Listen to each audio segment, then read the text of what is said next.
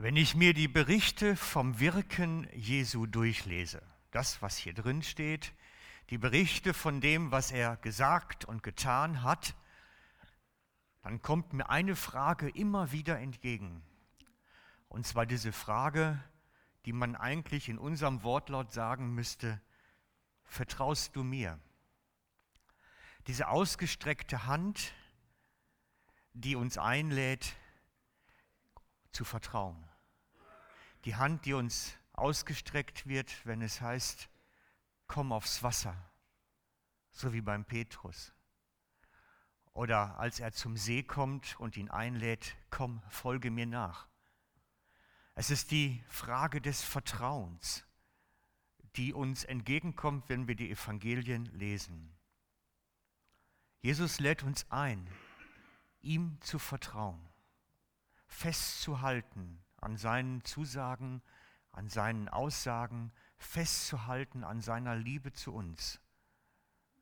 Jesus lädt uns ein, immer wieder. Und wenn wir einschlagen, sagt er, halte ich dich fest. In den Stürmen deines Lebens halte ich dich fest. Und wir spüren dann in unserem Alltag, wie dieses Vertrauen manchmal untergraben wird oder wie es so auf etwas in uns stößt, was es uns schwierig macht zu vertrauen, sagen wir mal. Als Jesus den reichen Jüngling trifft, steht die Frage im Raum, vertraust du mir? Vertraust du mir, dass wenn der Hosensack leer ist und du mir nachfolgst, du trotzdem zurechtkommen wirst? Vertraust du mir auch ohne Geld? Vertraust du mir? Als Lazarus gestorben ist, so wie wir letzte Woche gehört haben, da steht die Frage im Raum, vertraust du mir, auch wenn es eigentlich schon zu spät ist? Wenn schon alles vorbei ist. Vertraust du mir? Und so kommt mir in den Neuen Testamenten diese Vertrauensfrage immer wieder entgegen, dass Jesus fragt, vertraust du mir? Und das, was bei uns so bei dem Vertrauen oftmals so schwierig ist, das ist der Zweifel. Weil Vertrauen und Zweifel ist wie eine Waage. Wenn das Vertrauen groß ist, ist der Zweifel gering. Und wenn die Zweifel größer werden, mindert es das Vertrauen. Und so pendelt das mankisch hin und her. Und wir erleben das ganz praktisch, immer wieder. Und darum wollen wir in diesem Jahr uns damit beschäftigen, damit das Vertrauen wachsen kann und der Zweifel geringer wird. Weil viele Dinge, die uns mühsam erscheinen, die uns Mühe machen, haben ihre Ursache darin, dass wir in uns, in unserem Herzen leise Zweifel haben. Jeder von uns. Und wir werden diese Zweifel durch das Jahr entdecken, damit der Herr unsere Grenze sprengen kann und mit seiner Kraft in unserem Leben etwas tun kann. Spreng meine Grenzen haben wir gesungen. Und das ist ein Aspekt davon. Heute geht es um das Thema mit dem Ballast. Gott kann ohne Ballast besser. Es steht unten, ganz unterste Reihe, das Wort Ballast. Wir haben es schon auf der Wand draufstehen. Und insbesondere, wenn man natürlich solche Bilder sieht, da muss man sagen, ja, ohne Ballast geht es schon besser. So ein Auto kommt ohne Ballast besser vorwärts, schon. Und natürlich ist eine Handtasche, die nicht so aussieht, auch leichter zu tragen. Also ohne Ballast geht es schon besser. Ganz eindeutig. Aber deshalb kann es doch sein, vielleicht, dass es in unserem Leben Ballast gibt, den wir gar nicht so visuell wahrnehmen können, den wir mit uns rumschleppen, ohne dass man da physisch einen Gegenstand für hat. Vielleicht gibt es so einen unbewussten Ballast, der unser Leben ein wenig beeinträchtigt, das Gott hindert, an uns zu wirken und in unserem Leben zu wirken. Und dem wollen wir heute ein bisschen nachgehen. Ich möchte mit euch einen Bibeltext anschauen aus der Apostelgeschichte, wo Menschen sich vom Ballast befreit haben, wo sie, da haben wir den Text, Apostelgeschichte 19 ist es, die Verse 13 bis 20 insgesamt. In diesen Versen geht es um Ballast. Ich lese.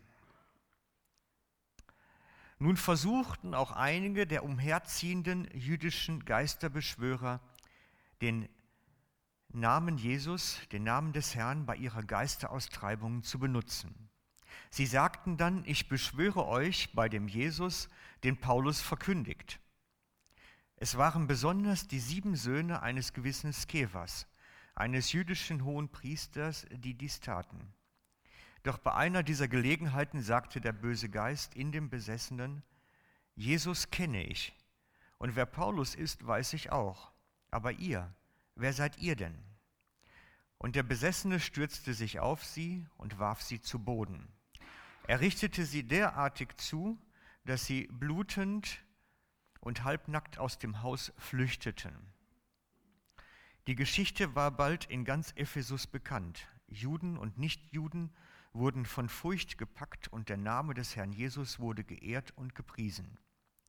Nun traten viele von denen, die zum Glauben gekommen waren, vor die Gemeinde und bekannten sich, auch mit okkulten Praktiken abgegeben zu haben. Eine ganze Anzahl von ihnen brachte ihre Zauberbücher und verbrannte sie öffentlich. Man schätzte ihren Wert auf 50.000 Silberdrachmen, so erwies sich die Botschaft des Herrn ihre Macht und breitete sich immer mehr aus. Soweit der Predigttext von heute. Und ich möchte diesen mit euch ein bisschen genauer anschauen, ein bisschen detaillierter. Es beginnt damit, das steht im Vers 13, nun versuchten auch einige der umherziehenden jüdischen Geisterbeschwörer den Namen Jesus, den Namen des Herrn bei ihren Geisteraustreibungen zu benutzen. Sie sagten dann, ich beschwöre euch bei diesem Jesus, den Paulus verkündigt. Wir müssen uns ein bisschen, um das zu verstehen, was da geschieht, in eine Zeit zurückversetzen, in der es noch keine Schulmedizin in unserem heutigen Sinne gegeben hat. Eine Zeit, wo, wo Ärzte nicht in dem Sinn von unseren Ärzten agiert haben. Und wenn Menschen krank wurde, wurde sehr oft dieses Krankheiten dann irgendwelchen Geistern, übernatürlichen Mächten und Ähnlichem zugeschrieben. Es ist eine Zeit, wo dieses Unerklärliche, was im Menschen stattfindet, oftmals solchen Kräften zugemessen wurde. Und sie wurden dann entsprechend in der unsichtbaren Geisterwelt behandelt, wie wir sehen. Seit der Aufklärung hat man eigentlich in der Neuzeit begonnen, Gott für tot zu erklären. Der Vorreiter dazu war der Philosoph Friedrich Nietzsche mit seinem Werk Die fröhliche Wissenschaft. Er veröffentlicht da drin dann ganz klar, Gott ist tot und macht daraus ein Gedicht. Und dieses hat sich in unserer Neuzeit sehr verfestigt, dieses Denken, Gott ist tot. Uns begegnet das in Gesprächen mit Arbeitskollegen, teilweise auch Verwandten, immer wieder, dieses Denken, über etwas Übernatürliches könnte es geben, aber Gott, m -m. Ich weiß nicht, wenn ihr Gespräche führt, wird euch das vielleicht auch schon hier und da begegnet sein. Es ist ein neuzeitliches Denken, was diesem alten Nietzsche-Satz eigentlich entspringt. Und mit diesem Gott ist tot wurde automatisch auch der Teufel, die Hölle, Dämonen, Geister, alles für tot erklärt. Alles ist rational erklärbar. Wir leben schließlich in einer aufgeklärten Zeit. Und so versucht man natürlich, diesen Bereich komplett draußen vorzulassen und alles, was heute passiert, rein rational, medizinisch, logisch zu erklären. Einzig im katholischen Bereich hat sich noch etwas gehalten. Da gibt es unter den Priestern immer noch solche sogenannte Exorzisten, die auch heute noch äh, so Austreibungen machen obwohl das meiste, glaube ich, davon eher in Filmen vorkommt, die man nicht besser schauen sollte. Aber wenn wir die Evangelien aufmerksam lesen, müssen wir erkennen, dass Jesus sehr viele Menschen heilte, indem er sie von solchen Kräften befreite. Und da steht Evangelium gegen unsere moderne Gesellschaft, gegen unser Denken heute. Da steht wie diese Aussage der Bibel als eine grundlegende Wahrheit gegen das, was sich über die Aufklärung verfestigt hat. Wenn wir den Dienst von Jesus anschauen, müssen wir sehen, dass er viele Menschen heilte, indem er sie von diesen Dämonen befreite. Und die Krankheiten, die dort beschrieben sind, würden wir heute psychologischen Krankheitsbildern erklären. Schizophrenie, Depressionen, ähnliche Sachen. Bei uns bekommen sie dann andere Namen. Wir geben den Leuten heute Tabletten und Jesus befreite sie. Paulus bestätigt uns dies, indem er an die Epheser schreibt, in Epheser 6,12, dass wir mit bösen geistlichen Mächten von der unsichtbaren Welt zu kämpfen haben. Wir lesen im Epheser 6,12, denn unser Kampf richtet sich nicht gegen Fleisch und Blut, sondern gegen die Herrschaften, gegen die Gewalten, die Weltbeherrscher der Finsternis dieser Weltzeit, gegen geistliche Mächte der Bosheit in himmlischen Regionen. Es geht um Geistermächte in der unsichtbaren Welt, von der er dort schreibt. Und ich bin davon überzeugt, nur weil wir im aufgeklärten 21. Jahrhundert leben, heißt das noch lange nicht, dass es die nicht mehr gibt. Lange nicht. Und wenn wir nun mal das Evangelium in seiner Ganzheit ernst nehmen wollen, gehört gerade dieser Teil damit zu. Es war der Heilungsdienst, den Jesus recht oft angewandt hat. Und wir lesen jetzt im Text in der Apostelgeschichte, dass es seinerzeit umherziehende Exorzisten gegeben hat, so müsste man das nennen, die dann wirkten, indem sie Zaubersprüche gegen diese Kräfte der Bosheit einsetzten. Und die waren ständig auf der Suche nach neuen Formeln, Redewendungen, kraftvollen Sachen, mit denen sie diese geistlichen Kräfte bedrohen konnten und irgendwie Anweisungen geben konnten. Und so waren sie in einem recht einträglichen Berufsfeld unterwegs. Denn das hat gute Kasse gemacht. Es waren schließlich medizinische Sachen gesund sein wollte, auch damals jeder, man konnte da recht gut von leben, von so einem Dienst. Manchmal gab es auch solche da drin bewanderten Leute in der eigenen Familie, so die kleine Hausapotheke. Ähm, ich weiß nicht, mit was da gehandhabt wurde und ob es da Amulette gab oder irgendwelche auch Zaubersprüche alles. Aber da hatte man auch so eine kleine Hausapotheke. Im Mittelalter wäre man dafür wahrscheinlich als Zauberer oder Hexe verbrannt worden.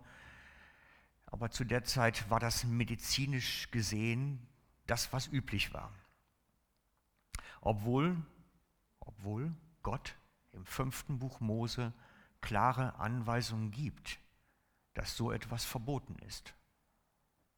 Es steht geschrieben im fünften Mose 18, es soll niemand unter dir gefunden werden, der seinen Sohn oder Tochter durchs Feuer gehen lässt, oder einer, der Wahrsagerei betreibt oder Zeichendeuterei, oder ein Beschwörer, Zauberer oder einer, der Geister band. Einer, der Geister band.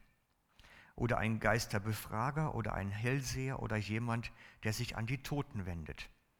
Denn wer so etwas tut, ist dem Herrn ein Greuel, und um solcher Greuel willen vertreibt der Herr, dein Gott, sie vor dir aus ihrem Besitz. Gott verbietet Geisterbannen. Und das, was diese Söhne des hohen Priesters dort machen, ist definitiv ein verbotener Dienst. Und wenn sie den, fünf, das Buch Mose ernst nehmen, speziell das fünfte Buch Mose ernst nehmen, hätten sie das nicht tun dürfen. Da widerspricht sich das Ganze schon. Eigentlich hätten sie es wissen müssen. Denn es steht dann geschrieben, es waren besonders die sieben Söhne eines gewissen Skevas, eines jüdischen hohen Priesters, die dies taten. Sie hätten das wissen müssen, dass sie es nicht dürfen. Das heißt auf gut Deutsch, sie nehmen Gott gar nicht ernst.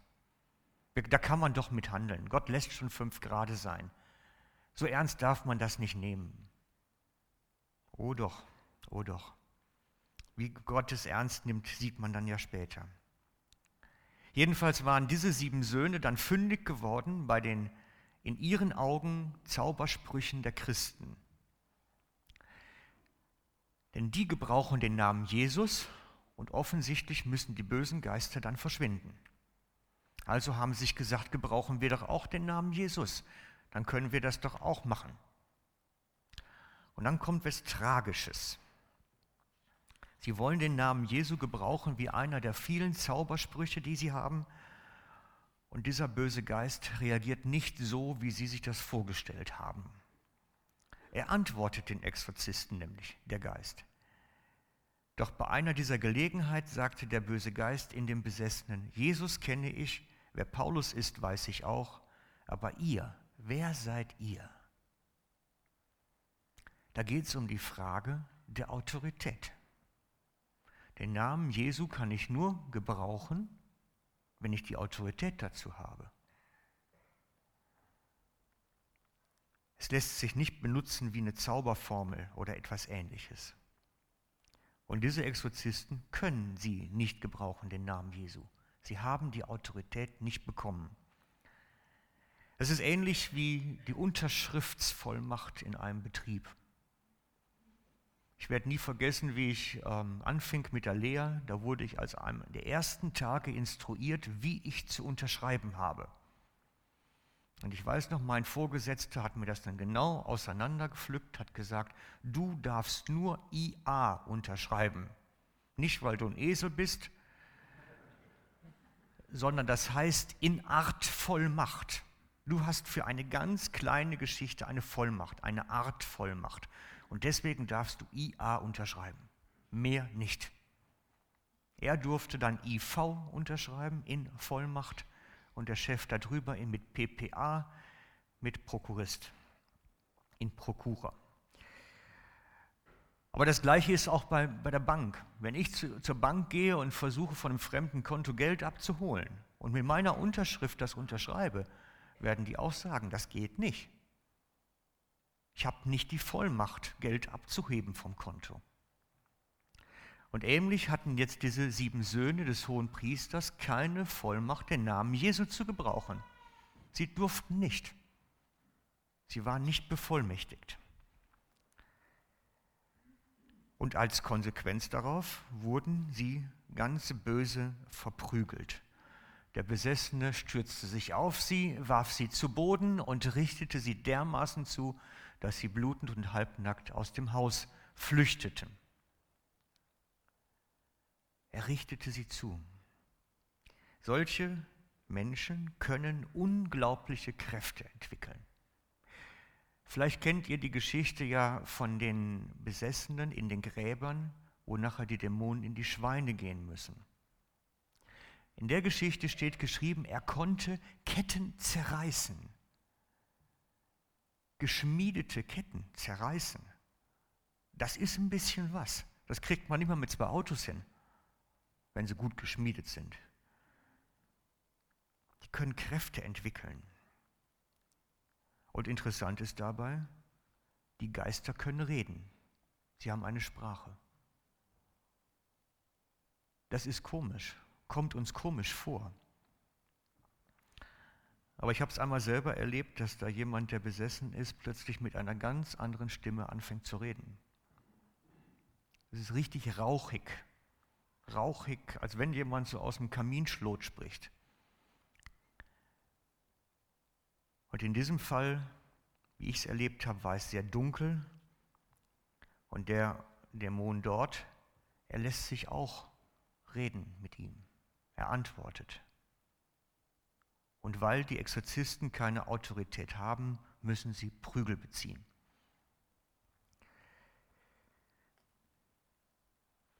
Dieser Mann verprügelt sieben Leute gleichzeitig, sieben Männer gleichzeitig. Das heißt, da müssen echte Kräfte am Werk gewesen sein, so dass sie halbnackt und blutend flüchten müssen. Und jetzt kommen wir eigentlich zum Kern der Geschichte. Das wird bekannt, die Geschichte. Ich meine, klar, wenn da so halbnackte Bluten durch die Stadt rennen, da redet die Stadt nachher drüber. Das muss getratscht werden doch. Und dann wird es der Schlachter dem Bäcker erzählt haben und der Kaufmann dem Postboten. Und irgendwann weiß es das ganze Dorf. Meine, bei denen damals werden es andere Stellen gewesen sein, natürlich. Eben halt Mund-zu-Mund-Propaganda. Und dann wird bekannt, der Name des Herrn kriegt eine ganz neue Ehrfurcht. Der Name Jesus kriegt eine Ehrfurcht. Man hat Ehrfurcht neu vor diesem Namen, vor dieser Kraft, der da drin ist. Die Geschichte wird bald in ganz Ephesus bekannt. Juden und Nichtjuden wurden mit Furcht gepackt und der Name des Herrn Jesus wurde geehrt und gepriesen ist ein heiliger Schrecken, der die Menschen ereilt, als sie merken, was da für Kräfte am Wirken sind. Als sie spüren und sehen können, was da los ist. Vielleicht waren sie schon genauso nüchtern, rational aufgeklärt wie wir heute. Und sie sind wie erschrocken von dem, was da passiert.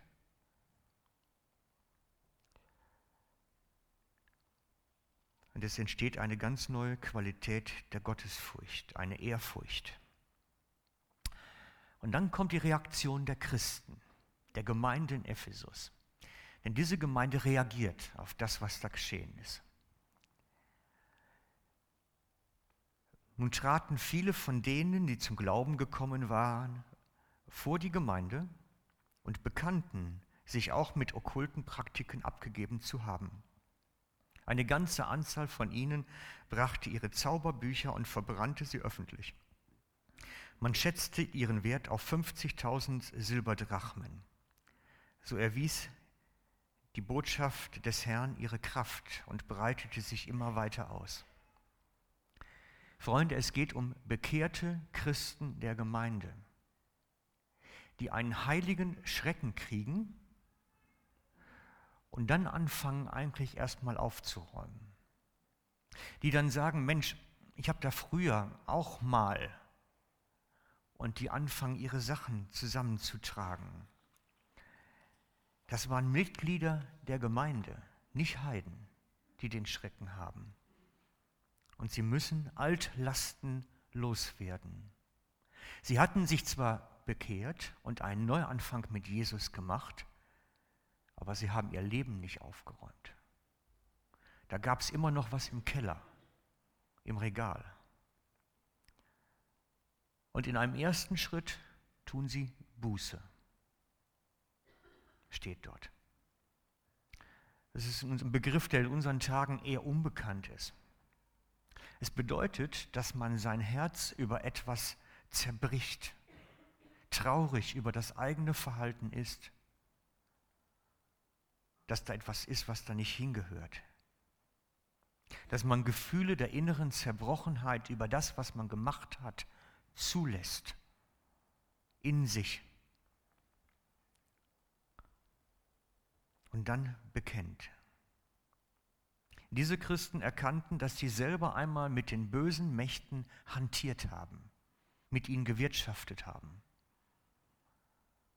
auch solchen Exorzismus betrieben haben dass sie im Prinzip ja böse Mächte mit bösen Mächten versucht haben zu vertreiben und ihnen ausgeliefert waren eigentlich. Und dass sie immer noch Zauberbücher, also die aufgeschriebenen Zaubersprüche im Keller liegen haben. Dass sie immer noch Sachen von damals haben. Aufzeichnung über die Redewendung, die man gebrauchen kann, vielleicht auch Gegenstände wie Amulette oder irgendwie sowas. Sie haben immer noch davon zu Hause. Und sie erkannten darin ihre Schuld, dass da noch Ballast ist, Altlasten, und fangen an aufzuräumen. Erkennen, dass da Dinge sind in ihrem Haus, die da nicht hingehören, die Gott da nicht haben will und die ihn hindern, in ihrem Haus, in ihrem Leben zu wirken. Und so stellen sie sich vor die Gemeinde und bekennen ihr Fehlverhalten. Und so steht es hier als Anweisung dann im Jakobus. Grundsätzlich für uns. Bekennt einander die Übertretungen und betet füreinander, damit ihr geheilt werdet. Damit ihr geheilt werdet. Bekennen und Schuld vergeben gehören zusammen. Und Heilung ist oftmals ein Resultat dann davon. Wie lange diese Christen in Ephesus schon Christ waren, wissen wir nicht. Was klar ist, sie hatten sich noch nicht völlig von dem alten Leben gelöst. Es gab immer noch so die Brücken zurück. Sie hatten ihr Leben nicht aufgeräumt und noch alte Sachen, die da nicht sein sollten, daheim. Sie hatten Gegenstände im Haus, die mit der Kraft des Bösen zu tun hatten. Und sie haben dann das nicht verkauft, sondern verbrannt. Sie wollten nicht, dass es nochmal in andere Menschen Hände kommt. Ich weiß noch, dass als ich Christ wurde, war eine der ersten Sachen, die ich gemacht habe, ein halbes Jahr später, meine ganze Schallplattensammlung, die ich hatte, in Müllkübel werfen. Weg auf die Müllhalde, in die Müllverbrennung. Ich wusste, das bindet mich ans alte Leben. Das gibt mir die Gefühle zurück, die ich mal hatte. Für mich war das seinerzeit wichtig, ein ganz wichtiger Schritt. Ich sage nicht, dass das jeder machen muss. Bitte, nicht falsch verstehen. Für mich war es wichtig, mich damit vom Alten zu lösen, mich abzuschneiden, die Brücke nach hinten abzubrechen. Und so gibt es Dinge in unserem Leben, die die Kraft haben, uns zurückzuziehen. Und Gott möchte nicht, dass die bei uns zu finden sind. Es kann bei jedem etwas anderes bedeuten. Und ich weiß heute aus meiner Erfahrung, dass Gott in meinem Leben viel mehr tun kann, wenn ich die Brücke hinter mir abreiße, wenn ich nicht wieder zurückgezogen werden kann, das Band nach hinten losschneide. Wie viel Kraft und Segen es freisetzen kann. Eigentlich hatte ich an dieser Stelle jetzt ein Interview geplant mit jemandem, der mir mal da eine ganz tolle Geschichte erzählt hat, wie Gott ihm gezeigt hat, dass es Dinge in seinem Haus gibt, die da weg müssen, damit er wirken kann in der Familie. Es ging einmal um Kleidungsstücke und um ein Bild an der Wand. Es hat sich über einen längeren Zeitraum erstreckt, aber Gott hatte der Frau wirklich klar gemacht, das sind Dinge, die da nicht sein sollten, die ich da nicht haben will, die mich hindern zu wirken bei dir. Und so gibt es, kann es Dinge geben bei uns, die Kraft haben, uns wieder zurückzuziehen in ein Leben, wo wir nicht rein sollten, die Gott auch hindern, an uns zu wirken oder in unseren Räumen zu wirken. Ein Freund von mir hat dies in seiner Gemeinde immer und immer wieder thematisiert. Er war so sehr Thema, dass er permanent einen Müllkübel in seinem Gottesdienstraum stehen hatte. Größeren als den jetzt hier und aus Blech. Und der war jedes Mal nach dem Gottesdienst gefüllt. Und dann wurde ein Benzinkanister reingekippt und das Ganze angezündet. Einfach stumpf weg. Er sagte, da, da ist alles Mögliche drin. Pornohefte, CDs, Schallplatten, Tabak, Drogen, alles. Da ist alles drin, was man sich vorstellen kann. Sagt er, da gibt es einfach Benzin drauf, Streichholz dran, erledigt. Das ist das Sinnvollste, was man damit machen kann. Er hatte natürlich eine Gemeinde, die relativ stark aus der Drogenszene entstanden war und da auch noch immer unterwegs war. Und von daher gab es ständig Leute, die immer noch Drogen in der Tasche hatten. Und er sagte denen jedes Mal, nimm das aus deinem Leben raus, was dich zurückbindet, damit Gott bei dir wirken kann. Und das Müllkübel war das Sinnbild dafür. Ist praktisch. Ich will es nicht einführen, keine Angst. Aber als Schaustück habe ich es einfach mal aus dem Keller geholt, damit wir das als Bild behalten. Gott möchte eigentlich, dass wir uns davon trennen und dass es nachher wie so ein schönes Freudenfeuer gibt, wenn dieses Ganze, was uns binden kann, in Flammen aufgeht. Es sind einfach Kräfte der Finsternis, die dort wirken. Kräfte der Finsternis. Und auch wenn wir schon länger im Glauben sind und schon Jahre mit Jesus unterwegs sind, vielleicht sogar seit Kindesbein an, kann es sich Sachen eingeschlichen haben bei uns, die uns wie zurückziehen wollen. Die in unserem Leben irgendwo plötzlich Raum kriegen, die da nicht sein sollten. Ich weiß noch, dass einmal meine Tochter zu mir kam und sagte, du, diese drei Bücher, die müssen weg. Ich frage, warum? Sagt sie, nein, ich, ich weiß, Gott möchte nicht, dass die bei mir sind. Und wir haben sie verbrannt. Sie sind weg. Manchmal gibt es so Dinge, die da nicht sein sollten, auch wenn man seit Kindesbeinen an im Glauben steht. Und dann braucht es ein kleines Freudenfeuer. Setzt es nicht bei eBay rein oder sowas. Es ist besser, es verschwindet ganz, damit sich erst gar kein anderer die Hände schmutzig machen kann dabei. Manchmal ist das ein mühsamer, schmerzhafter Vorgang. Es kann wehtun. Also ich weiß noch, wie oft ich, also als ich zum Glauben gekommen bin, war ich ein recht starker Raucher, also sehr stark. Und ich weiß noch, wie oft ich meine Zigaretten und Feuerzeuge und Streichhölzer und was ich hatte weggeschmissen habe. Wirklich in Müll weg. Und dann wieder und dann wieder wegschmeißen. Das war ein teurer Spaß und hat ein bisschen was gedauert. Aber es lohnt sich. Es lohnt sich. Es ist ein Kampf, aber es lohnt sich. Das Unternehmen, die Brücken hinter sich abzubrechen, lohnt sich, den Ballast abzuwerfen. Damit Geist Gottes bei uns wirken kann, Freiheit hat, etwas zu tun. Es ist für mich das Bild vom Ballon. Das Abwerfen vom Ballast hilft, dass er anfangen kann zu steigen. Und es ist mein Gebet für euch, dass ihr erkennt, wo euch vielleicht da etwas ist, was zurückhält und zurückbindet und was Ballast hat, um euch letztlich hindert, aufzusteigen, in die Nähe Gottes zu kommen. Gott kann ohne Ballast besser. Das ist der Tenor heute. Und es ist für mich jetzt der Wunsch, dass wir das alle entdecken bei uns. Ich würde gern jetzt beten.